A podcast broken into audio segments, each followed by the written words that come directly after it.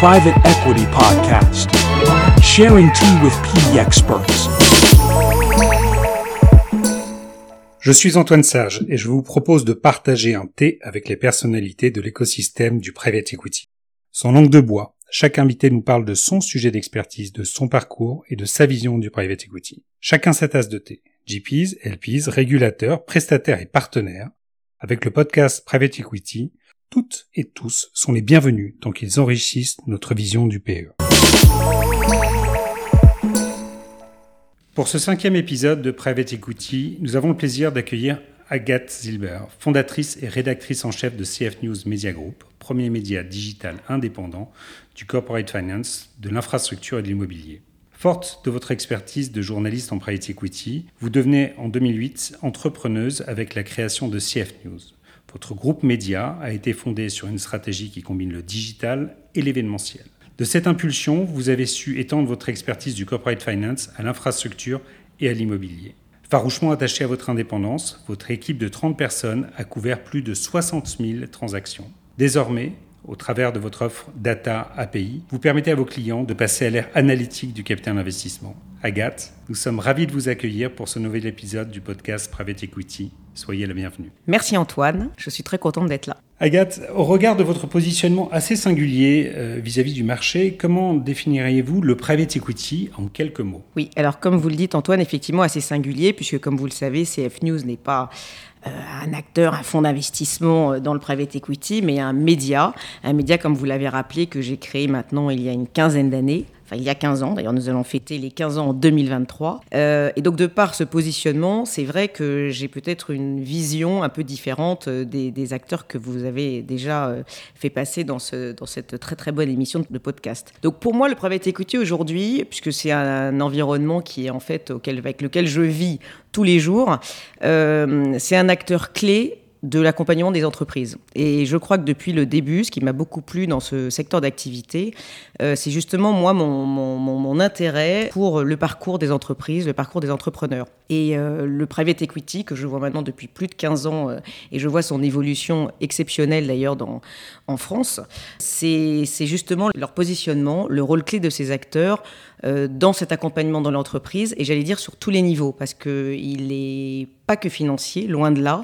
Et on le voit bien au jour le jour. Je pense que les acteurs du private equity sont des acteurs vraiment clés aujourd'hui dans les changements euh, indispensable que tout le monde euh, connaît, à savoir euh, que les entreprises doivent être aussi dans leur monde, dans leur faire face aux défis climatiques, faire face aux défis de la diversité, faire face aux défis du social. Et ces, ces, acteurs du private equity, pour moi, sont, sont vraiment un moteur aujourd'hui et enrichissent vraiment le monde de l'entreprise. Lors de la création de CF News il y a bientôt 15 ans, vous êtes distingué avec une offre totalement digital. Vous avez par la suite étendu votre expertise à d'autres domaines d'investissement et vous êtes devenu un fournisseur de données expert sur les secteurs que vous couvrez. Est-ce que vous pourriez nous expliquer, Agathe, le processus de ce parcours entrepreneurial et les axes stratégiques de CF News Media Group? Oui, avec plaisir. Alors, c'est vrai que je, suis très, très heureuse, euh, comme je vous le disais juste avant, de, suivre en fait euh, cette industrie. Quand j'ai commencé, effectivement, j'ai eu un, parcours, euh, je dirais, classique. Quand j'ai été étudiante, j'ai terminé mes études à Sciences Po finalement assez jeune, à 21 ans. Donc, j'étais très intéressée par le journalisme, mais j'avais pas fait ni d'école de journalisme, et j'avais décidé de démarrer à travailler. Donc, le hasard a fait que j'ai pris un travail dans une compagnie d'assurance, dans laquelle j'ai travaillé 3-4 ans, mais c'était clairement pas un métier que je voulais faire par la suite, même si ça m'a d'ailleurs bien servi euh, pour, euh, pour mon métier d'après. Et ensuite, j'ai réussi à faire effectivement des piges euh, et notamment pour les échos. Et d'ailleurs, je, remercie encore ce média qui m'a donné ma chance euh, à ce moment-là, et encore plus quand, euh, effectivement, au tournant de la décennie, en 99-2000, ils m'ont proposé de devenir rédactrice en chef de Capital Finance, qui était donc le média qu'ils venaient de racheter, qui était une lettre papier et qui traitait euh, des premières opérations dans le capital investissement. Franchement, j'y connaissais rien au secteur, euh, j'ai tout de suite aimé, et là, très clairement, pendant 7-8 ans, j'ai découvert euh, tous les uns, tous les autres de, ce métier que je vois encore pour, pour un certain nombre, même s'il en a tous un peu vieilli, mais, mais il y en a encore, encore quelques-uns comme moi qui continuent, à, qui continuent encore à exercer.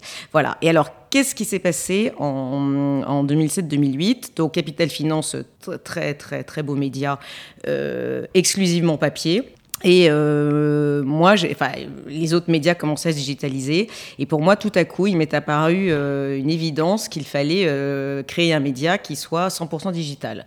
Voilà, cette proposition n'ayant pas pu aboutir euh, avec les échos, c'est à ce moment-là que j'ai décidé de me lancer. Voilà, donc, donc ce lancement a été, comme tous les lancements, beaucoup de travail, beaucoup, beaucoup d'implications. Et donc, on est parti sur l'idée de faire de l'actualité toujours aussi rigoureuse que celle d'ailleurs que j'ai apprises au sein de Capital Finance et euh, des bases de données qui soient mises à jour au quotidien euh, par une équipe de documentalistes. Donc euh, d'emblée, en 2008, CF News est sorti avec une proposition donc, de, de nous faire suivre par les acteurs clés du marché sur de l'actualité et des bases de données. Ça, ça a été le début. Euh, donc à ce moment-là d'ailleurs, euh, et Antoine, vous vous en souvenez sûrement, c'était pas évident parce que justement ce type de médias, euh, nos, nos, nos, lecteurs, les banquiers d'affaires, les fonds d'investissement, n'étaient pas vraiment habitués à utiliser euh, euh, Internet et pour, pour se documenter. Donc ça a quand même pris un peu de temps, mais j'ai eu quand même de la chance. J'ai eu une espèce presque de crowdfunding avant l'heure, puisque certains m'ont donné ma chance en disant OK, on s'abonne, on verra bien. En tous les cas, on, on, verra bien ce que ça donne. Bonne chance. Et c'est comme ça que ça a démarré. Et puis, vous voyez, bah, 15 ans plus tard, on est toujours là. Euh, et depuis 5 ans, on a même euh, développé, puisqu'on a deux autres titres qui sont nés, euh, CF News immobilier pour tout ce qui est B2B sur les actifs immobiliers et CF News Infrastructure qui suit, on essaie de devancer un peu les tendances puisque maintenant effectivement de plus en plus de projets d'infrastructure sont nourris euh, par, euh, par, aussi des, des, par aussi des fonds d'investissement. Et vous avez aussi d'autres euh, publications, événements? Alors, on, alors CF News, c'est vrai Antoine, merci de le rappeler, c'est vrai que donc il y a l'actualité tous les jours en fonction des deals. Et d'ailleurs une activité qui est de plus en plus riche hein, parce que comme vous l'avez vu et comme vous le savez comme moi, euh, l'actualité du capital investissement est devenue euh, très très dense. Hein, donc euh, c'est un secteur très dynamique et on en est content. Sauf que nous, pour nous, ce qui est important, c'est de pouvoir suivre toujours avec autant de rigueur toutes les opérations du marché. Euh, ce que nous faisons aussi et ce qu'on a toujours souhaité faire au sein de CF News, c'est effectivement de, de, permettre aux uns et aux autres de se réunir euh, au, sein d'événements. Donc effectivement, comme vous le rappelez, il y a, il y a un pôle événementiel. Aujourd'hui, on organise cinq événements, euh, trois sur Paris et deux à Lyon, aussi bien sur les sites CF News que sur les sites CF News IMO. Et ces, ces, événements ont vocation à réunir vraiment le. le, le on peut pas réunir tout le monde, mais réunir euh, vraiment la, plupart des acteurs du corporate finance, les avocats, les banquiers, les conseils, les fonds et de remettre des prix, ça c'est pour nous, ça nous tient à cœur, vraiment à des entrepreneurs, à des entreprises. Donc nos prix, c'est toujours, toujours, toujours le chef d'entreprise qui reçoit le prix sur une trajectoire de croissance externe ou sur une trajectoire en tout cas de, de, de performance de sa société. Voilà. Et maintenant, comme CF News se développe, euh, nous, nous essayons effectivement de nous développer beaucoup aussi sur le, sur le digital, donc sur la data.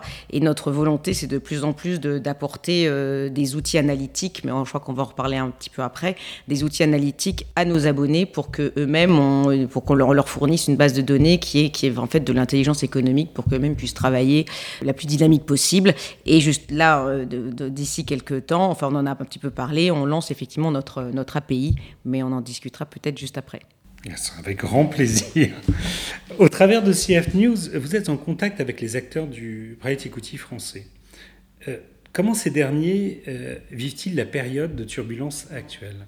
Alors en effet, alors cette période elle est encore euh, assez récente, hein, puisque en fait tout a démarré, comme on le sait tous, à partir de cette euh, triste guerre en Ukraine et, euh, l'inflation euh, qui en, a déroulé, notamment sur les produits énergétiques.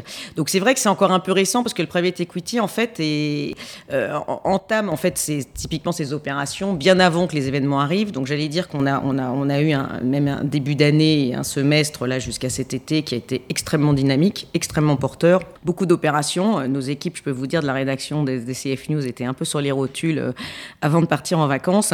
Donc je pense qu'on l'a pas encore vu, ce qui est, mais, c'est évident qu'il euh, va y avoir un coup d'arrêt. Mais comme bon, comme c'est déjà arrivé dans, la vie économique évidemment, et comme ça arrivera encore, donc je pense qu'on a des acteurs qui sont de plus en plus avertis, qui savent rebondir. Alors évidemment, évidemment, les opérations ne pourront certainement plus se faire sur le même rythme avec, avec des taux d'intérêt qui sont bien plus élevés et euh, des prix des matières premières qui ont augmenté.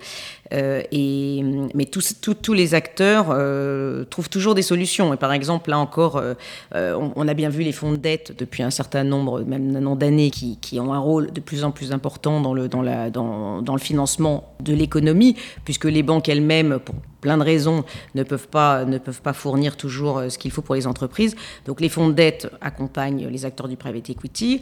On voit bien que les, les, typiquement les entreprises type start-up, type euh, venture sont aussi fragilisées dans un contexte comme celui-ci, parce que tout à coup on a l'impression, et surtout avec le Nasdaq qui a évidemment qui a été bousculé, on se dit ben, ces financements vont être arrêtés pour ces acteurs-là. Eh bien, si vous voulez, si vous prenez un acteur, là, on vient d'en parler dans nos colonnes, comme Isaïe, qui vient de lancer un fonds en fait de venture loan. Donc, ils essaient de trouver des obligations et de mettre en place des obligations pour pallier s'il y a des manques justement d'equity en quelque sorte. Donc, j'allais dire qu'on est on est toujours face à des acteurs euh, et ça, c'est vraiment, euh, c'est vraiment, on peut les saluer pour ça, qui sont euh, qui sont toujours en train d'essayer de, de voir comment les choses vont s'arranger. Alors là, effectivement, c'est une période où certainement on va voir un peu moins de transactions, surtout sur le large cap et et, certainement des opérations où, bon, là c'est peut-être euh, pas plus mal aussi, peut-être des prix qui vont, qui vont quand même baisser ou se stabiliser, puisque c'est vrai qu'on était un petit peu quand même dans une, dans une bulle avec, euh, avec, euh, avec des actifs très beaux, il est vrai, et des, acteurs qui, qui, sont nombreux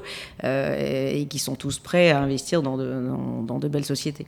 En effet, on ne peut que reconnaître historiquement cette grande agilité face aux, aux événements économiques euh, macro euh, de ce monde du private equity. Et justement, Agathe, avec, cette, euh, avec une telle quantité de dry powder, donc d'argent disponible au niveau des, des fonds d'investissement, et une concurrence croissante dans le capital d'investissement, comment les sociétés de gestion peuvent-elles se distinguer auprès des potentiels investisseurs et de potentielles participations? Alors, c'est, là, pour le coup, c'est vrai qu'il y a vraiment une concurrence euh, phénoménale. Hein, et je pense qu'ils le savent tout et on voit tous les jours euh, euh, des, nouvelles sociétés. Moi, je trouve ça formidable. Alors, comment font-ils? Eh bien, je crois qu'effectivement, depuis aussi un petit moment, les uns et les autres ont compris que euh, euh, rien n'était mieux que d'avoir euh, différents types de véhicules d'investissement, être capable non pas de faire que du LBO, mais par large cap, mais aussi du LBO small cap, voire very small cap. On a vu beaucoup de grands d'acteurs de large cap qui se sont petit à petit diversifiés vers le, le, mid ou le small. on a vu des acteurs effectivement qui allaient vers la dette. On a vu des acteurs qui allaient vers pourquoi pas le venture ou en tous les cas le growth. Donc je pense que euh, tous ces acteurs doivent maintenant réfléchissent eux-mêmes, des vraies entités, euh, euh, des, entreprises qui elles-mêmes doivent, doivent anticiper les, mouvements, doivent anticiper leur suite, leur survie, puisqu'on le sait très bien que ces fonds en fait ne, continuent à fonctionner que si les investisseurs institutionnels continuent à, leur faire confiance. Donc évidemment pour eux il y a quand même euh, un stress un peu naturel, un, souhait de, pouvoir s'adapter. Je pense aussi qu'effectivement, on l'a vu aussi, et c'est pour ça aussi que nous on a aussi un petit peu suivi cette tendance, les acteurs se sont décaler vers d'autres types de secteurs, comme on l'a vu sur l'immobilier, puisque maintenant beaucoup de secteurs du private equity traditionnel ont vraiment des branches très professionnelles de, sur l'immobilier, et on le voit aussi sur l'infrastructure ça commence à venir, c'est aussi un autre, un autre secteur qui demande d'autres compétences. Voilà. Mais je pense qu'encore une fois, tout cet écosystème, euh, il est capable de s'adapter. Alors le dry powder, ça c'est sûr, euh, beaucoup, beaucoup d'argent dans les caisses, hein, ça c'est sûr. C'est pour ça aussi que c'est plutôt optimiste, parce que je pense que tout ce qui est opération small mid cap vont continuer à se faire, et il y aura peut-être besoin de plus d'equity que de finalement que de dette, plus d'equity, et, euh, et peut-être que ça va permettre d'élargir aussi à d'autres types de sociétés, parce que rappelons aussi que le private equity, ça reste encore modeste hein, en France quand on compare euh, notamment évidemment à Outre-Manche. Que donc si ça permet à plus d'entreprises d'ouvrir euh, leur capital à des acteurs de private equity, je pense que tout le monde en sera, on, sera gagnant en fait. Hein. Merci. Euh, Agathe, nous parlons beaucoup de data et d'analytique dans l'environnement du private equity aujourd'hui. D'après vous, est-il important pour ces acteurs de se digitaliser? Alors oui, c'est vrai que c'est vrai que moi aussi, hein, quand j'ai quand j'ai quand même démarré il y a 15 ans, les équipes elles étaient quand même toutes petites. Hein. C'est vrai qu'on connaissait euh, vite tous les associés, euh, les quelques directeurs d'investissement qu'il y avait. il y avait entre 5 et 10 personnes à, tout va. Et chacun gérait, c'était les premiers fonds, il y avait quelques dizaines, vingtaines de participations au grand maximum. C'est vrai que maintenant, on est vraiment dans une toute autre industrie. Hein. Comme je le dis juste précédemment, ces fonds sont pour la plupart devenus des plateformes.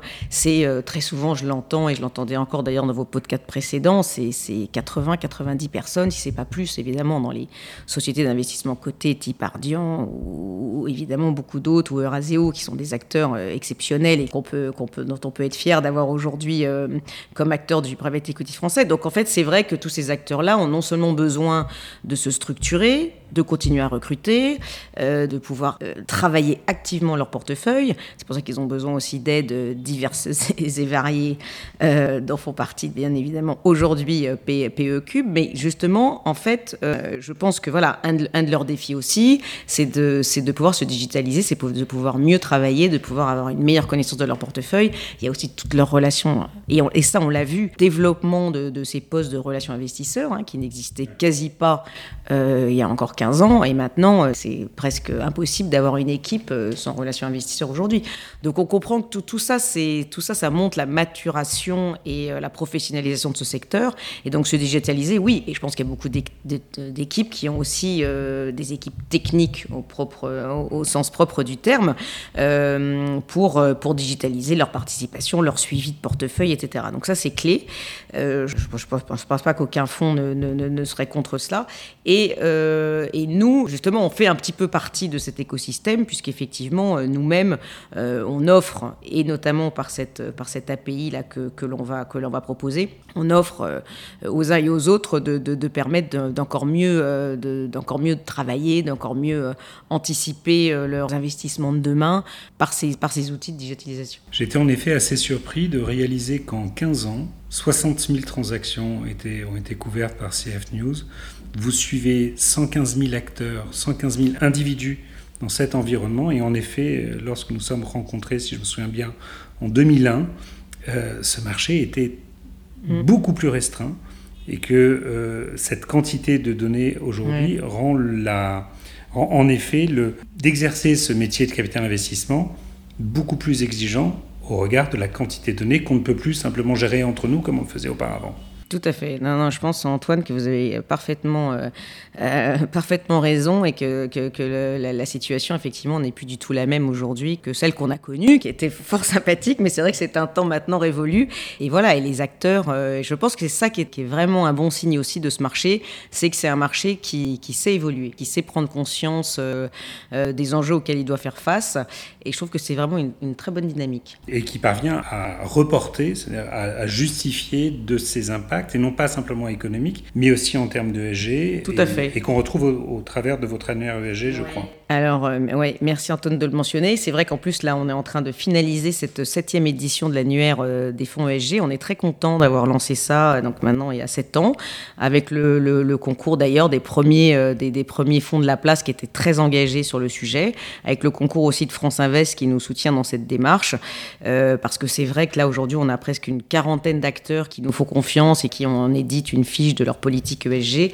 Et chaque année, d'ailleurs, les mêmes acteurs reviennent, donc ça veut dire qu'ils ont des nouvelles choses à dire.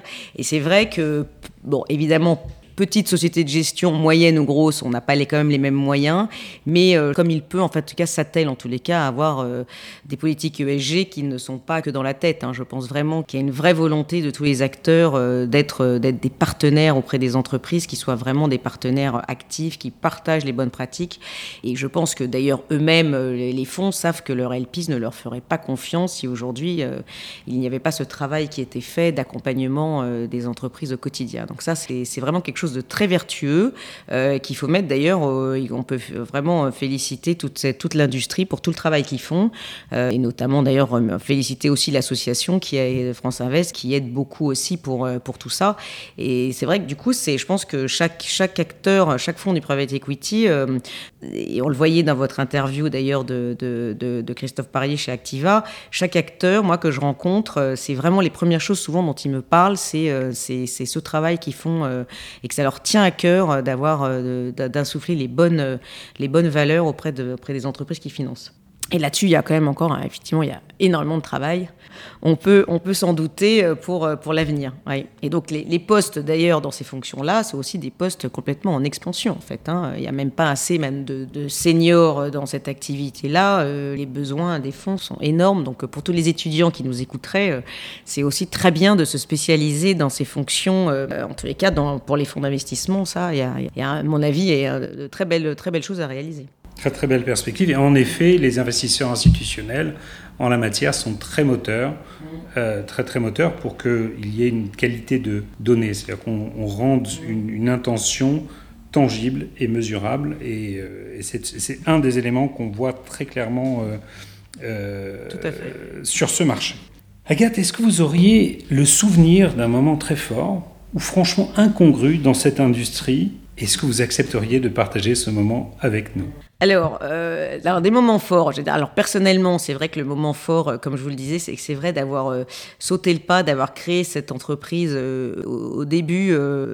J'allais dire, je n'aurais pas pensé, là, 15 ans plus tard, que qu'on en serait là. Donc, CF News, trois sites, une trentaine de personnes, et on continue à recruter. c'est, enfin, je, le dis franchement, j'en suis extrêmement fier, et je le dis au nom aussi de toutes les équipes, parce qu'on a, j'ai vraiment de la chance d'avoir une superbe équipe, voilà, très autonome. Aujourd'hui, on est un peu un ovni sur la place parce qu'on reste un média indépendant, vous l'avez, vous l'avez souligné, euh, ce qui n'est pas évident dans le monde actuel.